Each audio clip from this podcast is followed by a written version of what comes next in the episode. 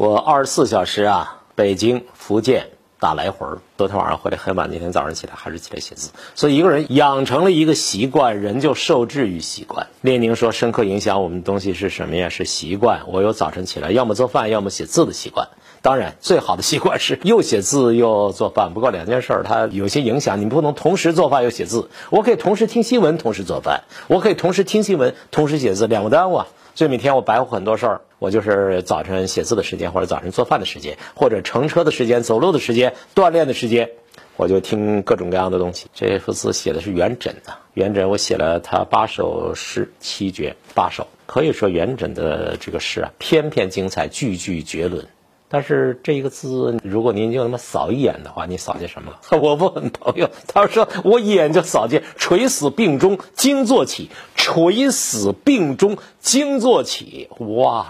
我说你怎么就扫到这个了？他说我也不知道啊，我写这小字嘛，密密麻麻这一片，他怎么一眼就看见了“垂死病中惊坐起”啊？我跟他说，我说这不是我的原因，这是您自己的心理投射。元稹闻天乐寿江州司马，江州司马是谁？白居易，对吧？残灯无焰影重重，此夕闻君折九江，垂死病中惊坐起，暗风吹雨入寒窗。这意思就是说，灯火快要灭了，一片昏暗，雾影在那晃荡。今天晚上我突然听说你被贬谪到九江去了，我正在生病啊，兄弟，我惊得突然间从床上我就坐起来，吓我这一大跳啊！这黑夜呀！风雨吹进窗户，我心那个冷啊，感觉分外寒冷。就这么一首诗，四句。写这个东西的时候，我没觉得我传递了一种什么负面的情绪。那我情绪还可以啊，我没阳啊。二十四小时从北京大兴，然后到厦门机场，然后呢驱车又前往的莆田。莆田参加完了活动，我回头又福州，福州又回来。昨天晚上深更半夜才到北京首都机场。二十四小时车马劳顿，见人说话、录节目，场面上我嘚瑟一大遍，然后站在那儿接受采访，然后接受电视台个别采访，然后又见着一大堆呀当地的企业家，福建莆田那一带最有名的企业家做玻璃的，他们家亲戚一大帮亲友团，我这二十四小时工作量可以啊。工作量可以能吃，我能吃啊！这莆田最有名的面叫莆田卤面，我光莆田卤面就吃了三顿，差不多吃六碗呢。外加最喜欢吃的莆田牡蛎，哎呀，牡蛎煎，这饭量这岁数，我不能说我硬实，我我三百个俯卧撑肯定做不了，但是我还过得去吧。所以传递负面情绪的不是我，大病惊坐起的不是我，暗风吹雨入寒窗，那窗户也不是我们家的窗户。莆田气温二十二度，天哪，真舒服呀！山清水秀啊，莆田舒服的很。回到北京，下了飞机，急急忙忙就得把羽绒服穿上，这节有点谁敢感冒啊？我不逞能。这诗写的是什么东西呢？要分析一下这个背景啊，是这样。元稹得知好朋友白居易遭贬之后，心情糟透了。这个元稹听见这个消息之后，心里引发那种负面情绪，比我听见我好几个朋友阳了个阳，又咳嗽了，嗓子眼痒痒了，是吧？肌肉酸痛了，甚至发烧。一个哥们告诉我，今天三十九度多了。我说人家说过两天就没了，你先扛着呗。物理降温，是我听了之后，我心情也不好。我没幸灾乐祸，我听了也不好受。但是我这种所谓不好受，比起元稹听到白居易被贬到九州去。我觉得我这个小小不然的惊坐起，可不是一般的惊讶啊！你这诗里面“惊坐起”这三个字儿 写起来很平常，可是惊坐起，惊的都坐起来，就跟我这坐着，我突然间就起来了。这动作是躺着，突然间就坐起来。这不但是动作，而且这状态啊，状态明确不明确？这动作有速度没有啊？速度感都有了，躺着砰起来了，写的妙。古人呐，尤其唐朝作为诗歌高峰，唐人写诗那真是妙极了。元稹为什么他的诗能入唐诗三百首啊？就是因为他写的好啊。元稹自己的诗留存下来的，据说就差不多三百首，但是唐诗三百首里面选了他几首，其实还可以多选点，我蛮喜欢的。我最近呢，我每天早上写，我写长卷呢，长卷我最近正在写唐诗三百首，现在才写了一百五十多首。元稹了不起，惊坐起三个字，就这三个字，那画面感，那状态，那速度，那心情，那传递出来的情绪。三个字超过老胡三百个俯卧撑，你还信不信？我们为什么说心理投射这个东西重要啊？因为人呐，人是个躯壳，这个躯壳呢和心理相互制约、相互作用、相互影响。白居易遭贬，这当然是个坏消息。但是坏消息为什么元稹的反应这么强烈？因为呀，元稹那时候他也被先被贬到别的地方去了，他先遭贬谪，然后呢，身子骨不行，患重病啊，本来就病病殃殃的躺在那地方不行了，本来就身心疲惫、痛苦不堪呀。忽然听到自己的好朋友白居易也呢蒙冤遭贬，极度震惊，万般怨苦，满腹愁思，一病俱来天呐！所以他在那儿躺着，砰就起来了，垂死病中惊坐起。这句是提炼的，那真叫一个妙。老胡是哎呦呦，哎呦呦，哎呦呦，哎呦呦，哎呦呦呦呦呦呦呦呦呦呦呦呦呦。老胡做俯卧撑是这个音乐，那元稹那是垂死病中惊坐起。那灯忽忽悠悠的，窗户还那么凉，光影的迷迷，朦朦胧胧的，所以这个画面。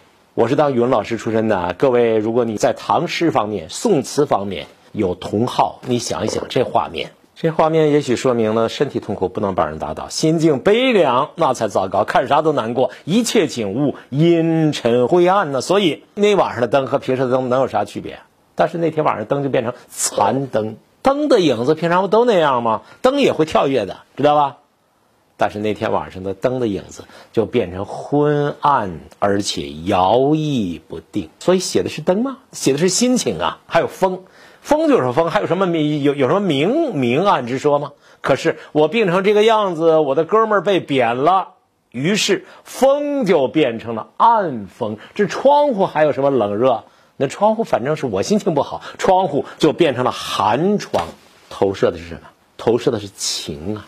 情这个东西，问世间情为何物啊？一旦注入情，一旦一入情，那就一切都跟着变。这两天之所以有人看到扫了一眼我写的这幅字，居然就能扫出这一句话来：垂死病中惊坐起。因为这两天阳了的人不少，有人惊慌了呗，有人心境跟着变化了呗。其实用不着这么敏感。隔壁王奶奶宽慰我们大家说。水来土挡，兵来将挡。我这岁数都不怕，你们怕什么呀？是啊，不用怕。我们胡同从昨天开始，所有人家都采纳了一个小妙招，据说这是德国人的小妙招，用不着德国人使。其实中医大夫早就有这套，温水漱口。洗鼻孔眼儿，温水洗洗洗眼睛，闭着眼睛洗啊！居委会同志说了，这两天大家讲究卫生，比严防死守那会儿，比动态清零那会儿自觉多了。居委会的小主任要求我们老党员、老干部，街道骨干，不传谣，不信谣，不恐慌，科学就医，阳了就居家隔离治疗呗，别跟着去乱抢东西，别跟着去抢药物啊，囤积什么东西。天气冷了，但是现在太阳很好的，阳光很好啊。所以劝各位别把自己弄得惨兮兮的，没事儿看一看科学怎么预防新冠疾病、预防自己感染的那些科学小品文，没事儿看看司马南频道。各位，您您想知道白居易在江州他读到这首诗以后什么感受吗？您知道不知道？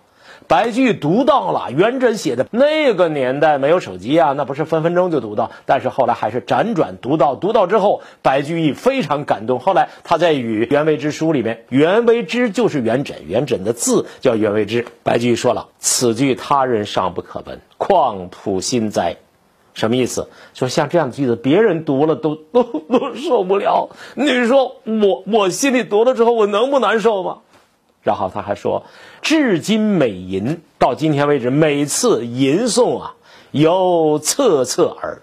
说直到今天，每次我读到这儿的时候，我就觉得这话像是在耳边一样。女人需要闺蜜，男人需要哥们儿、好朋友。好朋友应该像紧箍咒一样箍在脑袋上，朋友是你生命的一部分。元稹和白居易就是这样的交情。